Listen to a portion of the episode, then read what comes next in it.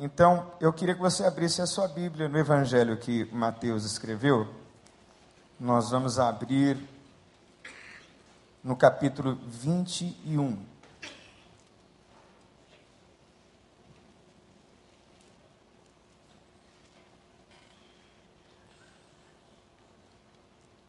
Evangelho de Mateus, capítulo 21, nós vamos ler a partir do verso de número 12. Mateus 21, verso 12 em diante. Diz assim a palavra do Senhor: Jesus entrou no templo e expulsou todos os que estavam ali comprando e vendendo. Derrubou as mesas dos cambistas e as cadeiras dos que vendiam pombas e lhes disse: Está escrito: A minha casa será chamada casa de oração, mas vocês estão fazendo dela um covil de ladrões. Os cegos e os mancos aproximaram-se dele no templo e ele os curou. Mas quando os chefes dos sacerdotes e os mestres da lei viram as coisas maravilhosas que Jesus fazia e as crianças gritando no templo: Hosana ao filho de Davi, ficaram, paz, ficaram indignados e lhe perguntaram: Não estás ouvindo o que essas crianças estão dizendo? Respondeu Jesus: Sim. Vocês nunca leram?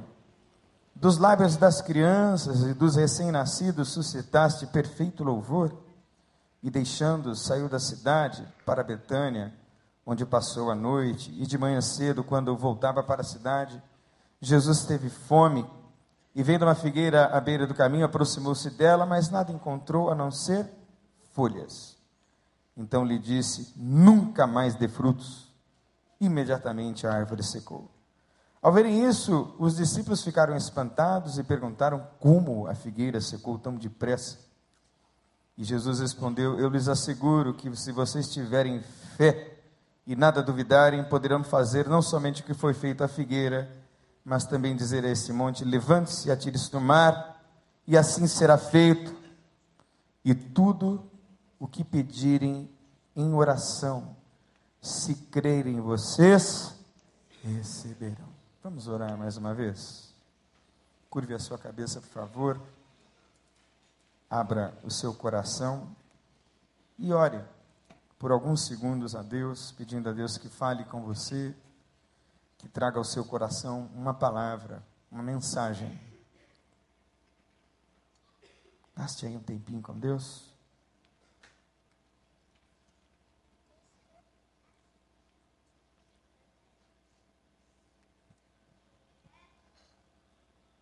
Pai, nós submetemos nosso entendimento e as nossas emoções ao controle e ao domínio do Teu Espírito Santo agora, no nome de Jesus, Senhor. É uma responsabilidade tão grande, Deus, transmitir o Teu recado. Tu sabes, ó Deus, o peso e o zelo em transmitir a Tua mensagem. Então eu peço ao Senhor humildemente que o Senhor unja os meus lábios, Deus, e fale o coração dos teus filhos aqui na tua casa e desses que nos assistem por meio da internet. Que haja restauração, salvação, cura, libertação, vida, proclamação do teu reino, graça, paz, alegria no teu Espírito Santo, por meio desta palavra que será entregue ao coração dos teus filhos como palavra de Deus e não como discurso humano, no nome de Jesus, Senhor. Pai, como Desejo que isto assim aconteça de todo meu coração. E por isso, mais uma vez, entrego esta minha vida e este momento nas tuas mãos, neste nome doce, santo e perfeito, que é o nome de Jesus. Amém. Fundamentalmente, irmãos, nós não buscamos a Deus por Deus mesmo. Não é o anseio por Deus que, na grande maioria das vezes, nos leva a Deus. Isso porque nós somos portadores de necessidades específicas. Quantos de nós não temos hoje, aqui mesmo nesse auditório, causas na justiça pelas quais estamos orando, intercedendo, esperando uma ação de Deus. Quantos não têm um imóvel para vender e esperam adquirir o melhor preço? Quantos não têm uma decisão importante a tomar estão buscando a orientação e a direção de Deus? Quantos estão aqui hoje têm e carregam problemas e crises graves, gravíssimas? Casamentos se desestruturando, filhos, marido perdidos nas drogas, quanta coisa difícil acontecendo dentro de casa, no ambiente de trabalho, quanto caos e quanta desordem na alma, na medida em que a alma também adoece tanto quanto o corpo, quanta gente lutando contra câncer, contra enfermidades que trazem muita dor, desestruturam a família, desorganizam os horários, descompassam a cadência natural da convivência familiar, porque agora um ente querido adoeceu fisicamente, está no hospital, deve ser levado para sessões de terapia, sejam elas quais forem, ou seja, a gente se aproxima de Deus porque somos pura necessidade. Quantos aqui guardam no coração sonhos, anseios, desejos? Enriquecer, prosperar, comprar, adquirir, conquistar e pedem nisso a bênção de Deus, tal como Jabes pediu genuinamente. Por favor, Deus, me abençoa e alarga as minhas fronteiras. Quanta gente tem planos Deus abençoe meu MBA, a minha pós, a minha faculdade, me ajuda a passar no vestibular, me ajuda a planejar a minha vida, abençoa as minhas escolhas. Quanta gente se aproxima de Deus com expectativas de uma vida melhor. E eu preciso dizer que não há nada de errado nisso. É assim que nós somos, é assim que é a vida.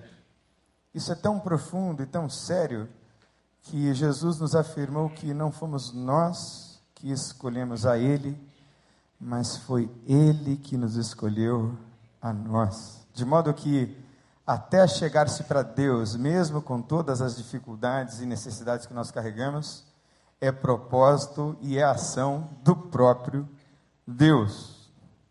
De modo que muitos vêm para a igreja não para ter um encontro espiritual com Deus, mas vem à igreja por conta da busca de satisfação dessas necessidades.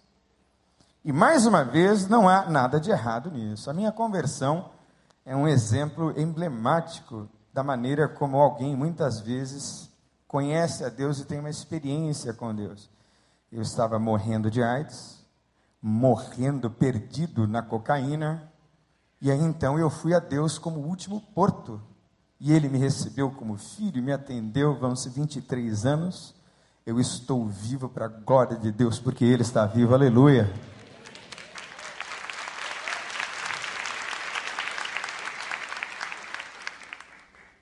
E naquela época, as coisas não eram diferentes. Anualmente, e não apenas anualmente, mas durante todo o ano, se faziam muitos sacrifícios em Jerusalém. E qual era o produto que os líderes religiosos daquela época vendiam? Era um produto. Ou você acha que muita gente não pode fazer da fé e da dor e da enfermidade e da insegurança do outro mercado?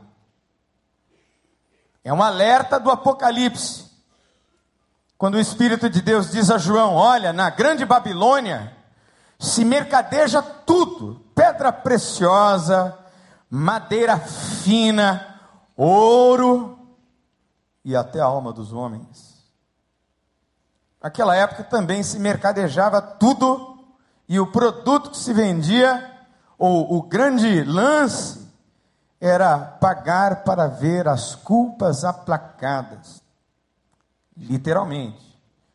Os sacrifícios no Velho Testamento eram orientados, como nos lembrou o irmão Robson, pelo sacrifício de animais. Então, haviam barraquinhas que ficavam ali vendendo todo tipo de animal.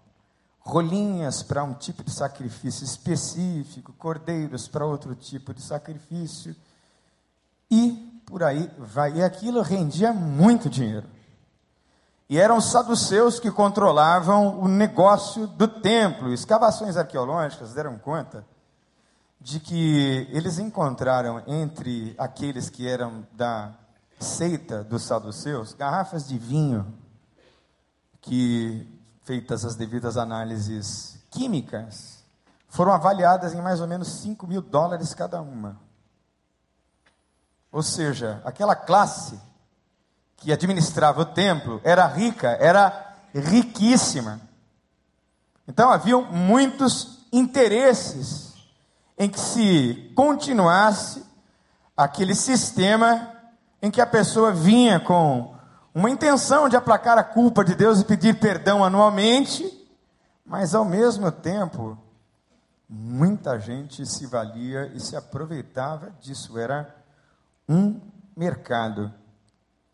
Era uma coisa que acontecia anualmente, grosso modo, se nós pudéssemos comparar com o que acontece aqui no Brasil na quarta-feira de cinzas, em que todo mundo apronta à vontade no carnaval, aí depois do meio-dia é cinzas, para se arrepender hipocritamente do que aconteceu nos outros dias, se bem que quarta-feiras de cinzas já está fora de moda há muito tempo, né? porque o carnaval se estende aí às vezes entrando pela quaresma, não é isso?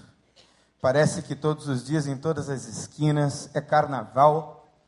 Parece que, como eu preguei uma série de mensagens lá na Igreja Batista em Vila Joiniza, no Morro do Barbante, parece que Sodoma e Gomorra estão em todas as esquinas. Nos condomínios de luxo, em todos os lugares mas era mais ou menos esse o espírito da religião daquela época, e então aparece esse homem aclamado. Se você ler o texto do capítulo 21, ele entra triunfalmente em Jerusalém e as pessoas o aclamam como rei. E logo após ele ser aclamado pelo rei, Osana, Osana, Osana nas alturas ao que vem, é o filho de Davi. Ele vai até o templo e ali ele inicia uma limpeza e um confronto, e ele está caminhando para o final do seu ministério, já sabedor de que aqueles mesmos a quem ele havia curado, aqueles mesmos a quem ele havia pregado e encantado, eles mesmos seriam aqueles que o acusariam de pecado e o crucificariam, ele mesmo já sabia que aqueles que foi alvo e fruto do seu amor, ao final o crucificariam.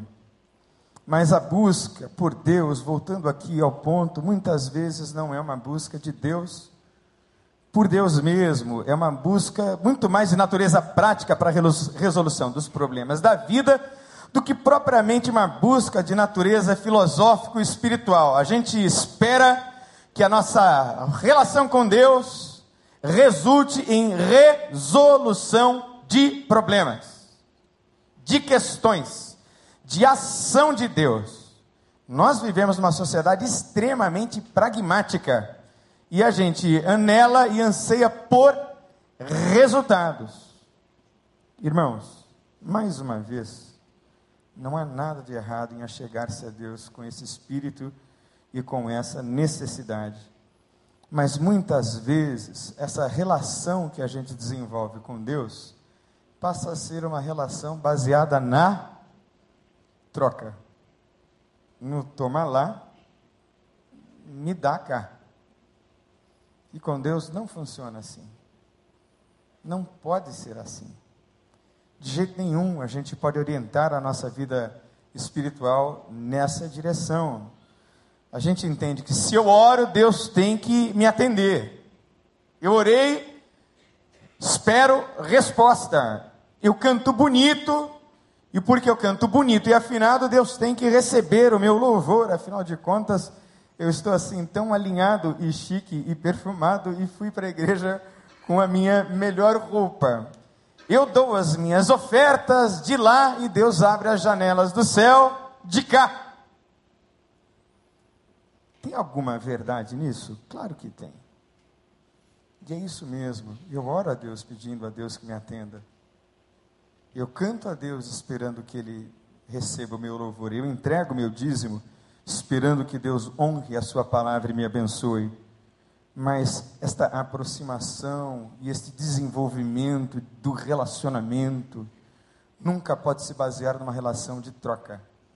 E eu quero me aprofundar e me deter mais nisso, porque o certo deveria ser, Senhor, quando oramos, ao final de todo o nosso clamor e de toda a nossa oração, nós deveríamos afirmar, não com a boca, mas com a alma, com o coração, com a certeza de que Deus quer o melhor. Seja feita a tua, como nós aprendemos hoje de manhã. E quando você ora ao final dizendo: Senhor, seja feita a tua vontade, tenha certeza, Deus vai ouvir a sua oração e vai fazer a vontade dEle. Ao adorar a Deus, a gente deveria adorar com espírito humilde, dizendo: Ah, Deus, como eu sou pecador, como eu sou pequeno, como eu tenho fragilidades e vulnerabilidades e imperfeições, mas mesmo assim, Senhor, recebe o meu louvor, como diz a canção, é de coração. Recebe. Ao entregar os meus dízimos e ofertas a Deus, a atitude correta é Deus. O Senhor me ama tanto, o Senhor cuida de mim tanto, o Senhor me abençoa tanto, que é impossível não ser fiel. É impossível não demonstrar esse meu amor numa resposta objetiva que às vezes se traduz em valor financeiro. Até porque, irmãos, eu ouvi de um pregador para nunca mais esquecer que o dinheiro é um Deus rival. É tão sério isso que Jesus disse: Não podeis servir a Deus e ao dinheiro? Não, a Mamon, que é uma entidade demoníaca então, nesta área da nossa vida que é sensivelmente espiritual, é preciso que haja senhorio de Jesus Cristo. Por que é que eu sei que uma relação com Deus não pode ser baseada na troca? Deixa eu dar um exemplo que você conhece. Dez leprosos foram curados. Quem conhece essa história na Bíblia? Muitos aqui, né? Para quem não conhece, a historinha é a seguinte: haviam dez leprosos, portadores de uma doença, claro, gravíssima, não havia cura nem tratamento para a lepra, os leprosos eram isolados socialmente, ficavam afastados do convívio das suas famílias, dos seus amigos, e se organizavam em grupos de leprosos. Jesus os viu, os avistou, tratou com eles e disse: Olha, enquanto vocês forem se apresentar ao sacerdote, porque naquela época era o sacerdote quem fazia o exame, para saber se o leproso estava de fato curado. E Jesus era rabino, completamente obediente e cumpridor da lei, então disse: Vão ao sacerdote. Enquanto eles iam, diz a Bíblia que os dez foram curados. Mas tristemente a história revela ao final que apenas um deles volta para se prostrar e para dar glória a Deus. Os outros, como dizia um pastor amigo meu da centro de tratamento em que eu me recuperei, os outros foram beber para comemorar. Apenas um voltou e deu glória a Deus. E a Bíblia é muito profunda, muito simples e muito profunda. Eu tenho insistido na ideia de que nós precisamos de teólogos. Eu não sei quantos de vocês vieram hoje pela manhã para ouvir uma excelentíssima palavra de Deus sobre o Pai Nosso. E ele ficou apenas em dois tópicos, no Pai e no Nosso. Eu posso imaginar se esse homem voltar e desenvolver o resto. Quantos estiveram aqui foram abençoados? Digam amém. Que coisa tremenda, que coisa maravilhosa. Sem dúvida nenhuma, precisamos de eruditos que conheçam a Bíblia a fundo mas se não for o caso de você ter a oportunidade de fazer seminários e pós-graduações, e mestrados e doutorados, e se aprofundar em outras ciências, para enquadrar melhor a Bíblia, conhecer melhor a Bíblia, só há um mandamento que, se praticado, resulta numa fé completamente produtiva e viva diante de Deus. E o grande mandamento é esse. Lucas capítulo 10, versos 26 a 29, você não precisa abrir, apenas acompanhe. E ele lhe disse que está escrito na lei como lês, e respondendo ele: Amarás ao Senhor teu Deus de todo o teu coração, de toda a tua alma, de todas as tuas forças e de todo o teu entendimento, e ao teu próximo como a ti mesmo. E disse-lhe ele: Respondesse bem, faze isso e viverás. Ele, porém, querendo justificar-se a si mesmo, disse a Jesus: E quem é o meu próximo? Não é simples. Preste atenção no que eu vou dizer. Tudo o que você deseja ou desejaria para você, deseje e faça para o outro no nome de Jesus. Posso ouvir um amém? amém. Essa é a lei e os profetas. Agora, muita gente não consegue amar, eu vou dizer a razão pela qual muita gente não consegue amar, e já vou dar a você a informação de que o pastor Vander vai falar sobre isso nos celebrando a recuperação. Na última quinta-feira, ele nos falou sobre reconciliação. Ele falou sobre a importância de fazermos rupturas na vida, de rompermos com o nosso passado. Eu quero dizer e repetir as palavras dele, que foram palavras de Deus. Tem coisas no seu passado que precisam ser deixadas para trás. Não demore, faça isso agora, faça isso hoje, no nome de Jesus, porque em Cristo Jesus novas são todas as coisas. Aleluia! E ele também falou sobre a necessidade de fazer ruptura com pessoas que são péssimas influências.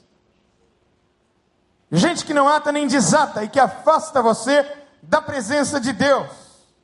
E ao final ele falou da importância da reconciliação. Quem se reconcilia com Deus, se reconcilia consigo mesmo. E quando se reconcilia consigo mesmo, é quando Deus pega os cacos e faz um vaso novo da onde eu concluo, e aí esse tema merece um aprofundamento, e sei que o pastor Vander o fará, é que muita gente não consegue amar o outro. Sabe qual é a razão? Porque não consegue amar a si mesmo. O sujeito está tão ferido, tão machucado, tão agredido, ele não consegue amar. Gente que o tempo todo, por qualquer motivo, por qualquer razão, se ofende, é porque está muito ferido, está muito machucado. Como é que alguém inseguro, quebrado, magoado, amargurado, um sentimento de derrota, carregando frustrações pela vida toda, pode amar alguém corretamente? Não, nunca será, jamais capaz de amar. Como é que alguém que carrega no coração sentimentos de vingança, de ódio, pode amar alguém? Antes, não consegue um correto amor sobre si mesmo. E por isso nunca será capaz de desenvolver uma correta relação com Deus e com o outro. Por isso mesmo é que esta reconciliação com Deus, esse encontro com Deus, é que reestrutura o eu, a pessoa, a gente, para que a gente possa amar de novo tal como Jesus amou. Aleluia! O amor é a essência da caminhada com Deus, da vida cristã. Mas, apesar da gente, voltando ao ponto, se aproximar de Deus, na grande maioria das vezes, eu diria em 90% das vezes, para que Deus atenda a uma necessidade nossa. E mais uma vez, querido, eu quero reforçar com você a ideia de que não há nada de errado nisso. Deus usa as enfermidades, as vicissitudes da vida, Deus usa os problemas, as crises, Ele nos atrai com cordas de amor, mas uma vez o conhecendo, a gente não pode fazer dessa relação de troca um padrão na nossa relação com Deus. Eu não sei se você já teve algum amigo que é muito amigo seu quando você tem muito dinheiro no bolso Eu não sei se já passou pela experiência de ficar duro, endividado, e de repente os amigos desaparecerem, assim, misteriosamente. Quem já passou por essa situação, levanta a mão. Não é terrível? E eu também sei que muitos de vocês que estão prosperando muito financeiramente, ou que vivem bem, já tiveram na história de vida alguém que se aproximou apenas interessado no churrasco que você podia bancar, na sua casa lá na região dos lagos, no seu carro, no seu passeio, e aí, de repente, você percebe que a pessoa não está interessada em você, mas no que você tem para oferecer. Quem é que já viveu, diga, eu já vivi isso? Levanta a mão. Já? Eu já vivi isso demais. E quando nós nos aproximamos com Deus, ou aproximamos de Deus, é preciso que a gente viva numa relação com Deus que nos leve a uma busca por Deus, com Deus, por Deus mesmo. Não pelo que Ele oferece, mas por quem Deus é. Essa é uma proposta para que você hoje, nessa noite, no nome de Jesus, aprofunde a sua relação com Deus. Para que você se achegue mais a Ele para que Deus tenha mais de você nele. De modo que nessa noite, a partir de agora, você vai cessar de fazer pedidos a Deus. E o que eu estou propondo é que você apresente a sua vida a Deus. Para aprofundar-se nele, para perder-se em Deus. Lá no finalzinho nós lemos que tudo quanto pedires em oração, crendo, crendo recebereis. Qual é a ideia que está aqui? A ideia é a seguinte: é que uma relação profunda com Deus, uma entrega profunda em Deus, faz morrer todas as vaidades, faz morrer todas as futilidades, faz morrer tudo aquilo que não está de acordo e em conformidade com a vontade de Deus. E tamanha é a profundidade da nossa comunhão nesse sentido, nessa progressão profunda, que eu me alinho tanto com Deus a um ponto e a um nível, Deus só pedir a Ele o que Ele quer me dar. É por isso que nesse sentido, tudo que eu peço, Ele me dá, porque antes de eu pedir, Ele já alinhou a vontade minha com a vontade dEle. É esse o segredo. Irmãos, o que satisfaz mesmo na vida é Deus. É viver na presença de Deus. Essa coisa maravilhosa e sobrenatural de uma paz que excede a todo entendimento essa relação doce, essa entrega profunda, esse gozo inefável, como diz a Bíblia, dessa comunhão viva com Jesus, de sentir a presença dele e nada mais. O resto é acessório, o resto é consequência. Não estou dizendo que as necessidades todas que nós temos não devem e não deverão ser atendidas a Bíblia diz que se façam conhecidas diante de Deus todas as suas necessidades, e o meu Deus, segundo as suas riquezas em glória, Ele mesmo será capaz de suprir todas as nossas necessidades, aleluia. Ele provê tudo. Porque, como nós aprendemos nesta manhã, e vamos reforçar agora, esta nossa relação com Deus é a de um filho para com um pai amoroso. E qual é assim? O benefício, a dádiva, o presente que um pai amoroso pode negar ao seu próprio filho. Ora, eu tenho duas filhas. A mais velha já tem 18, mas a pequenininha tem seis. Ah, que coisa difícil é dizer não para Sofia. coisa difícil é dizer não para aquela gordinha fofa, maravilhosa que Jesus me deu. Eu e Simone lutamos muito para dizer não para ela.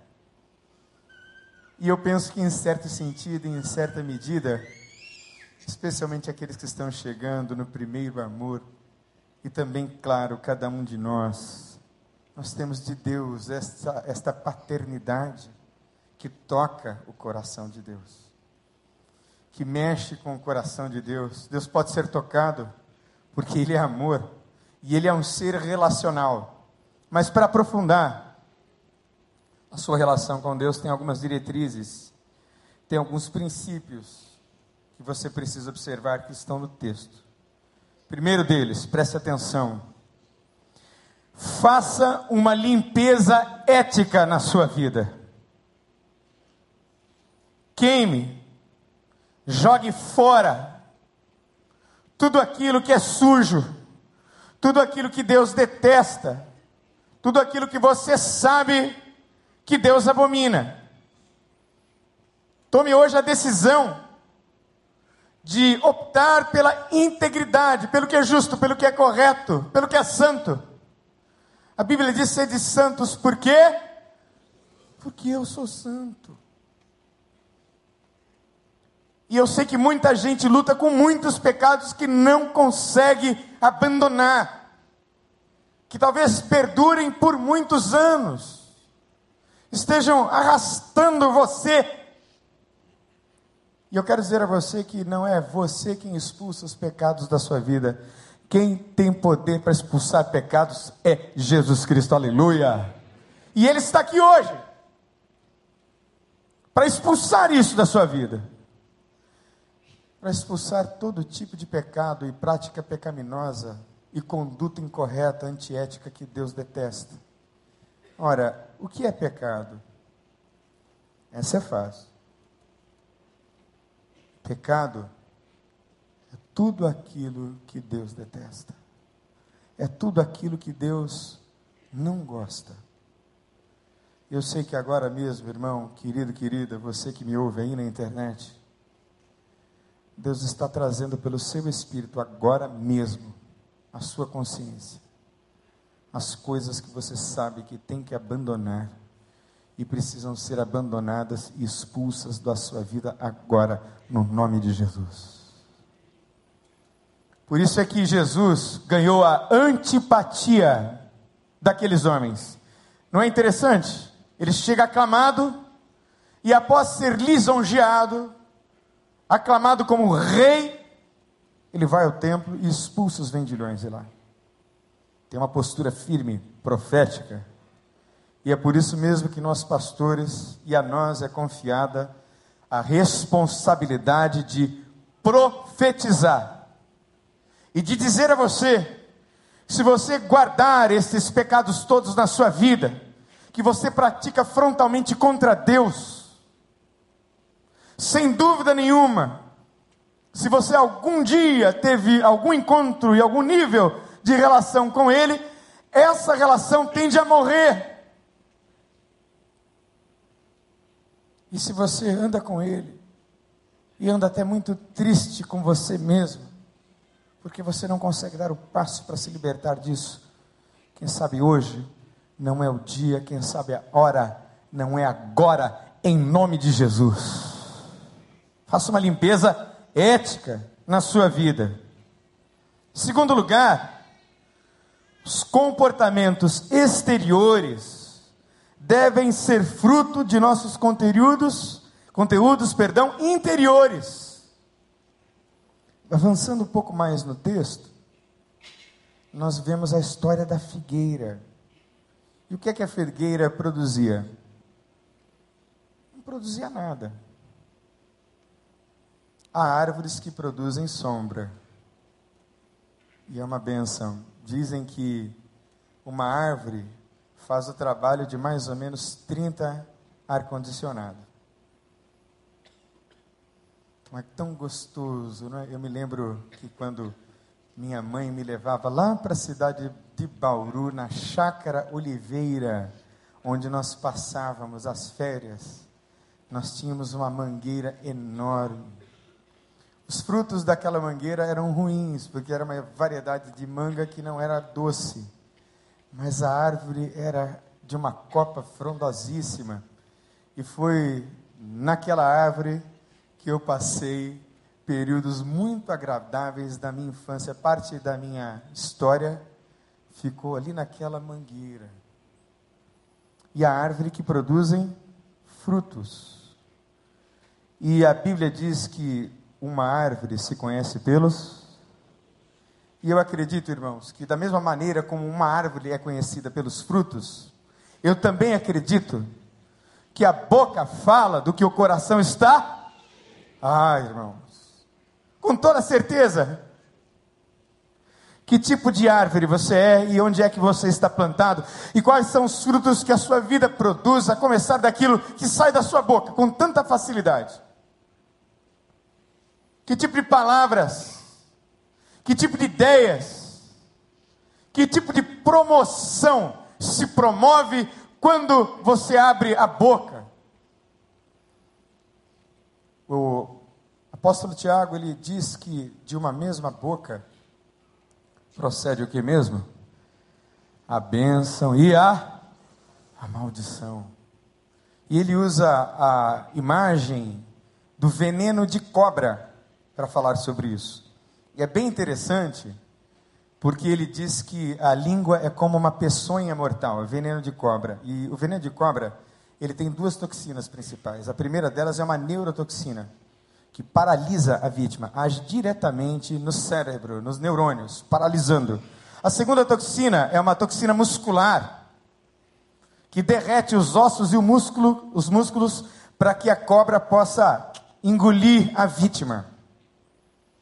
É disso que está cheia, diz a Bíblia, a nossa boca, a partir da nossa língua, cuja raiz é no coração.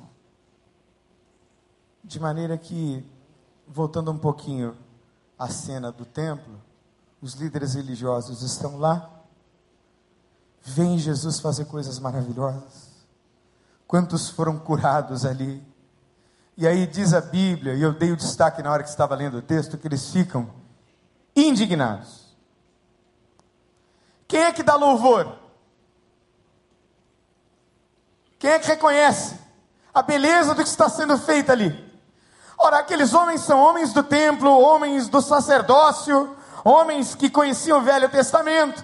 Estava diante deles a figura de Jesus de Nazaré, que havia sido aclamado como o rei de Israel homem que estava curando ali mesmo, cegos, mancos, coxos, estava dentro ali do templo logo após ter expulsado aqueles mercadores. Quem é que dá glória a Deus? São os meninos, são as crianças. Gente, preste atenção no que eu vou dizer, isso é muito sério. Que é que você vê quando veem os teus olhos? O que é que enxerga os teus olhos e o que é que vislumbra o teu coração quando você enxerga a vida e as pessoas? A Bíblia diz: não julgueis, para que não sejais julgados. Irmãos, julgamos com tanta facilidade. Nosso coração às vezes está cheio de tanta podridão a gente não consegue ver como Deus vê, de modo a fluir da nossa boca e do nosso coração, um inocente e desarmado e puro, perfeito louvor a Deus, como o dos meninos, como o de uma criança. E vejam que aquela figueira que secou e foi seca por Jesus naquela palavra dura, Jesus apenas confirmou uma condição que já existia. Não é que ele amaldiçoou a figueira ali, ele só confirmou algo que vinha sendo reproduzido de geração a geração, de estação em estação. Preste bem atenção, querido esses comportamentos exteriores da vida da gente devem ser fruto daquilo que acontece dentro da gente. E a razão pela qual nós devemos nos ligar a Deus e esta profundidade com Deus, essa ligação com Deus, faz com que a gente produza frutos. Agora mesmo, no culto da tarde, nós ouvimos um testemunho lindo. E eu posso repetir o testemunho e dar uma palavra adicional sobre ele, porque a pessoa me autorizou e é uma pessoa a quem eu estou tratando. O nome dela é Flávia, ela deu testemunho aqui. E ela, durante pelo menos 30 anos de sua vida, se drogou com cocaína, bebida e outras drogas mais. E na última quarta-feira, ali no CCH, quinzenalmente nós temos uma reunião para familiares de dependentes químicos. E aí quem deu testemunho foi a filha dela. E a filha dela disse: Olha, pastor, eu fui abandonada pela minha mãe quando bebê. E a imagem que eu tenho de minha mãe é uma imagem de uma pessoa muito distante. Nenhum dos meus familiares quer ver a minha mãe nem pintada de ouro. Porque eu fui criada ora com uma tia, ora com outra, ora com uma prima mais velha. E aí eu fui vivendo de casa em casa. Eu tive que estudar sozinha. Eu tive que trabalhar sozinha. Nunca pude contar com a presença de minha mãe. Quando minha mãe vinha, ela trazia os seus companheiros, eu tinha medo deles. Mas eu fui vivendo e fui crescendo, e a beleza da história dessa menina é que ela permaneceu pura, ela não se entregou a vício algum, ela permaneceu firme no seu propósito de andar e viver uma vida íntegra, correta, numa inversão terrível de papéis, onde a mãe deveria ser a cuidadora, passou a ser a cuidada pela filha ainda criança. Ela dizia: era eu quem cuidava da minha mãe. E aí as portas aqui estão abertas, irmão, irmã, por favor, entenda. Eu sou um pequeno instrumento que a partir de uma visão e de uma intercessão e de um apoio, de uma oração, assim sou eu, assim somos nós pastores dessa igreja. As portas estão abertas, porque nós, como igreja, decidimos abrir as portas contra o inferno juntos, aleluia! É nosso, não é de um, é de todos. E essa menina disse: Hoje eu posso dizer que a minha mãe voltou a ser a minha mãe, aleluia!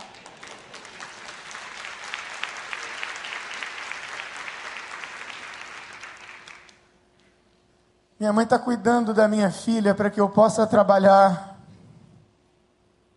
E minha mãe está junto de mim. Vai se batizar ela e o companheiro dela aqui no próximo domingo.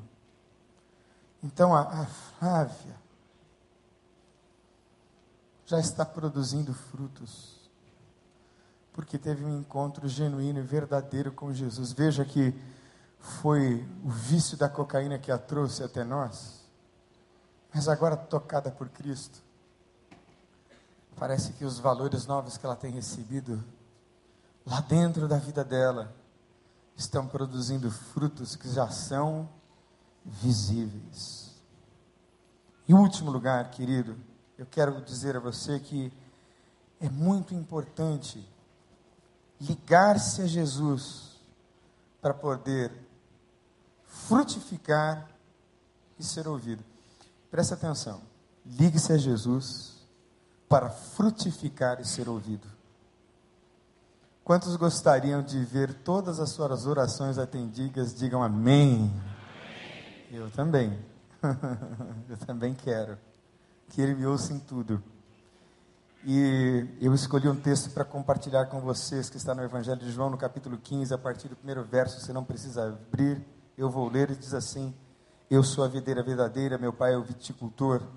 Todo ramo que estando em mim não dá fruto, ele corta, mas todo que dá fruto, ele poda para que dê mais fruto. Vocês já estão limpos pela palavra que lhes tenho falado. Permaneçam em mim e eu permanecerei em vós. Nenhum ramo pode dar fruto por si mesmo, se não permanecer na videira. Vocês também não podem dar fruto se não permanecerem em mim. Eu sou a videira, vocês são os ramos. Se alguém permanecer em mim e eu nele, esse dá muito fruto, pois sem mim vocês não podem fazer coisa alguma. Se alguém não permanecer em mim, será como o ramo que é jogado fora e seca. Tais ramos são apanhados, lançados ao fogo e queimados. Se vocês permanecerem em mim e as minhas palavras permanecerem em vocês, pedirão o que quiserem e lhes será concedido. Aleluia! São palavras de Deus. E qual é então, mais uma vez, eu quero dar esse destaque forte qual é a qualidade que evidencia uma vida profunda na presença de Deus? Não são as bênçãos. A gente costuma dizer, né? Ó, oh, abençoado. Não está errado dizer isso. É até uma maneira carinhosa de se referir a outra pessoa. Mas poucas vezes a gente diz: vai aí uma árvore cheia de frutos. Então, o referencial de vida com Deus não é a bênção de Deus, é também, mas muito mais do que a bênção de Deus que faz prosperar para nos atender naquilo que necessitamos. Referencial de vida com Deus são os frutos. Deixa eu dar um exemplo para você do que eu quero comunicar. Uma menina chamada Helen Keller,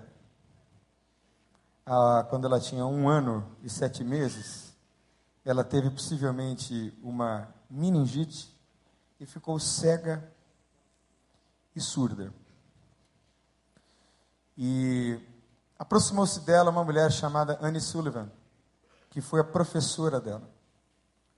Essa mulher ensinou essa menina com muita dificuldade a emitir por sinais a possibilidade da comunicação. E foi um trabalho muito árduo de uma professora, Anne Sullivan, também cega. Então, uma professora cega ensinou uma outra moça, por pura compaixão, cega e surda, a emitir sinais de modo que ela pudesse se comunicar com o mundo exterior. E o resultado dessa menina e nessa menina foi extraordinário. Essa menina se tornou a primeira cega, surda mulher a se tornar bacharel em artes nos Estados Unidos. Foi tão tremendo o que essa menina pôde fazer que no dia 27 de julho, nos Estados Unidos, lá no estado da Pensilvânia, é o Helen Keller's Day, o dia da Helen Keller. Tamanha é a admiração e a inspiração que ela foi produzindo com a sua vida, cega e surda, e também estudou literatura, se tornou bacharel em filosofia, recebeu vários títulos de doutor honoris causa nas universidades de Harvard, Escócia, Alemanha, Índia, África do Sul, foi ativista social, lutando pelo direito do voto dos pobres e dos negros. Foi uma revolucionária no seu tempo, irmão e irmã, para minha vergonha, para meu constrangimento e também para minha inspiração. Ela foi capaz disso tudo, cega e surda. Isto por conta do amor e da dedicação de uma professora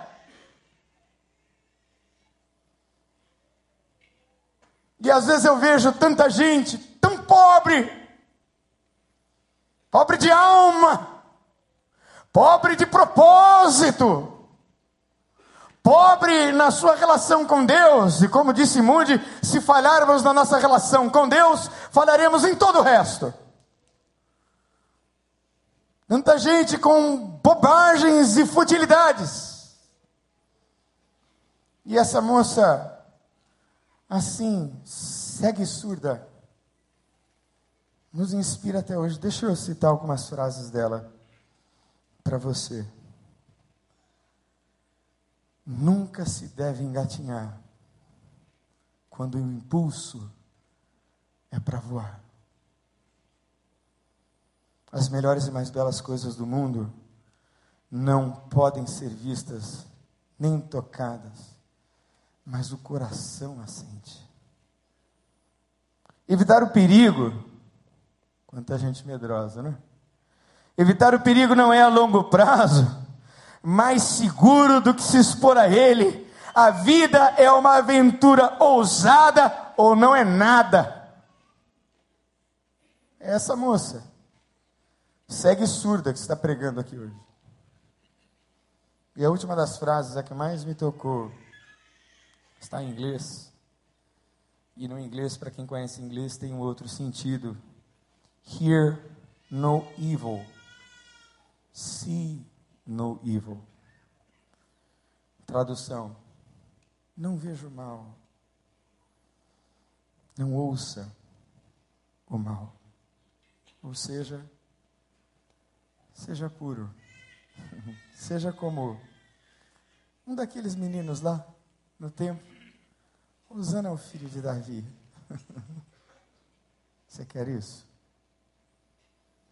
Preste atenção, querido. Eu vou repetir mais uma vez. Olha, eu sei que você tem doenças, causas na justiça, projetos, sonhos, anseios, necessidades.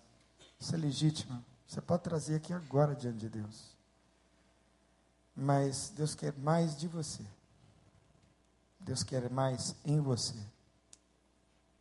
Eu quero convidar você para esse desafio de fazer uma limpeza ética na sua vida hoje. No nome de Jesus. Quero convidar você ao desafio de pôr em ordem o seu mundo interior, para que a sua boca fale sobre a cura que você tem vivido na presença de Deus. E eu quero também desafiar você a colocar a sua vida conectada e ligada na videira verdadeira. Qual é o legado você vai deixar? Sabe uma coisa que me que me motiva muito? O dia do meu funeral. O que é que as pessoas vão dizer quando você estiver lá deitado, irmão? Tem um irmão que possivelmente vai partir em breve. Espero que não parta, que é o irmão Ossi. Me parece que esse irmão construiu um legado admirável na história dessa igreja. Então, na cena do seu funeral, quais serão os comentários? O que é que vão dizer de você por conta da história que você escreveu na vida? Que é que vão poder falar a teu respeito? E como você será lembrado? Ah, isso me persegue. Isso me assombra.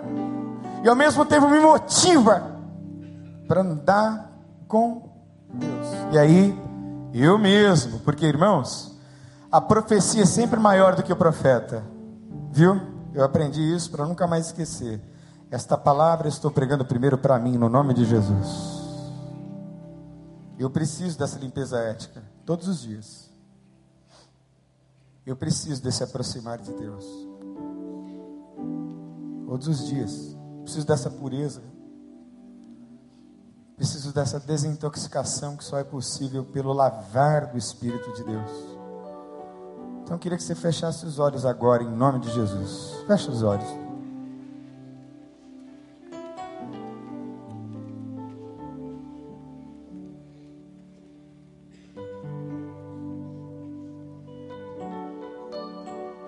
Coloque diante de Deus a sua vida.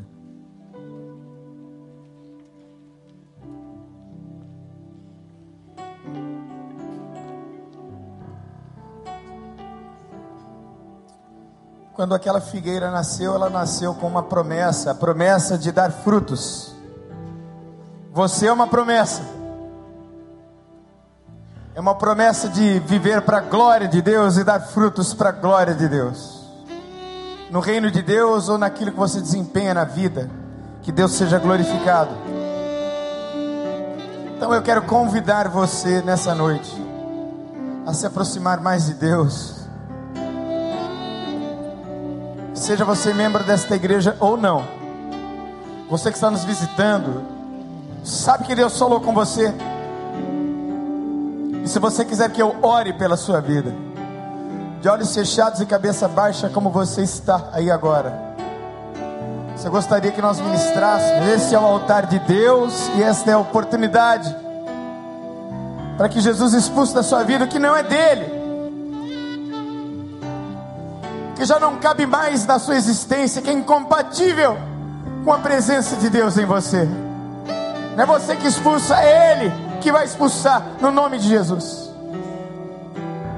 Então, se Deus falou com você, irmão, irmã, onde você estiver, eu quero que você faça um aceno simples, que é um aceno de fé. É como se você estivesse dizendo: Sim, Deus falou comigo, eu quero isso. Então, se Deus falou com você nessa noite, levante uma de suas mãos assim, bem alto, para que eu possa ver. Eu já vi, Deus abençoe, Deus abençoe, Deus abençoe, Deus abençoe. Glória a Deus. Vamos ficar em pé e vamos adorar.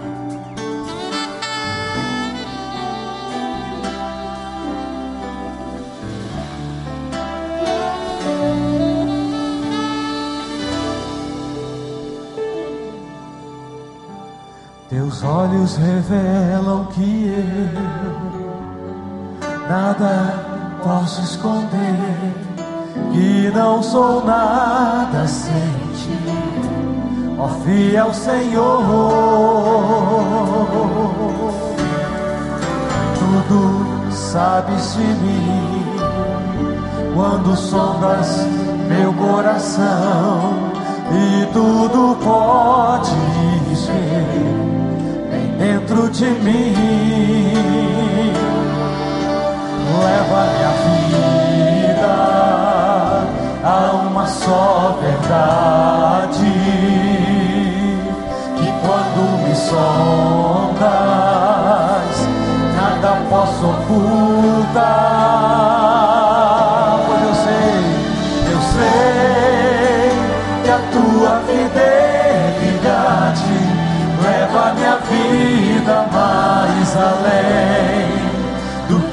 Possa imaginar. Eu sei que não posso negar que os teus olhos sobre mim, Senhor, me enchem da tua paz.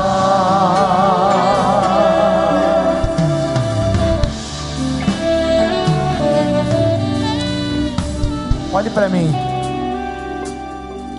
Você que levantou a sua mão, você sabe por que você fez isso. Então vou pedir a você que corajosamente saia do seu lugar e venha aqui à frente agora, em nome de Jesus. Enquanto a gente estiver cantando, você vai ter a oportunidade de vir.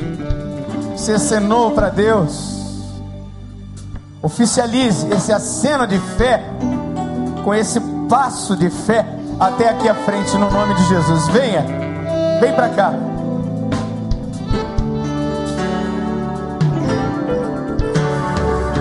Olhos revelam que eu nada posso esconder, que não sou nada sem ti. Ó o Senhor, sei que tudo sabe sim, tudo sabes de mim quando sondas meu coração. Venha em nome de Jesus. Ver, vem dentro de mim. É o Senhor que me leva. Leva minha vida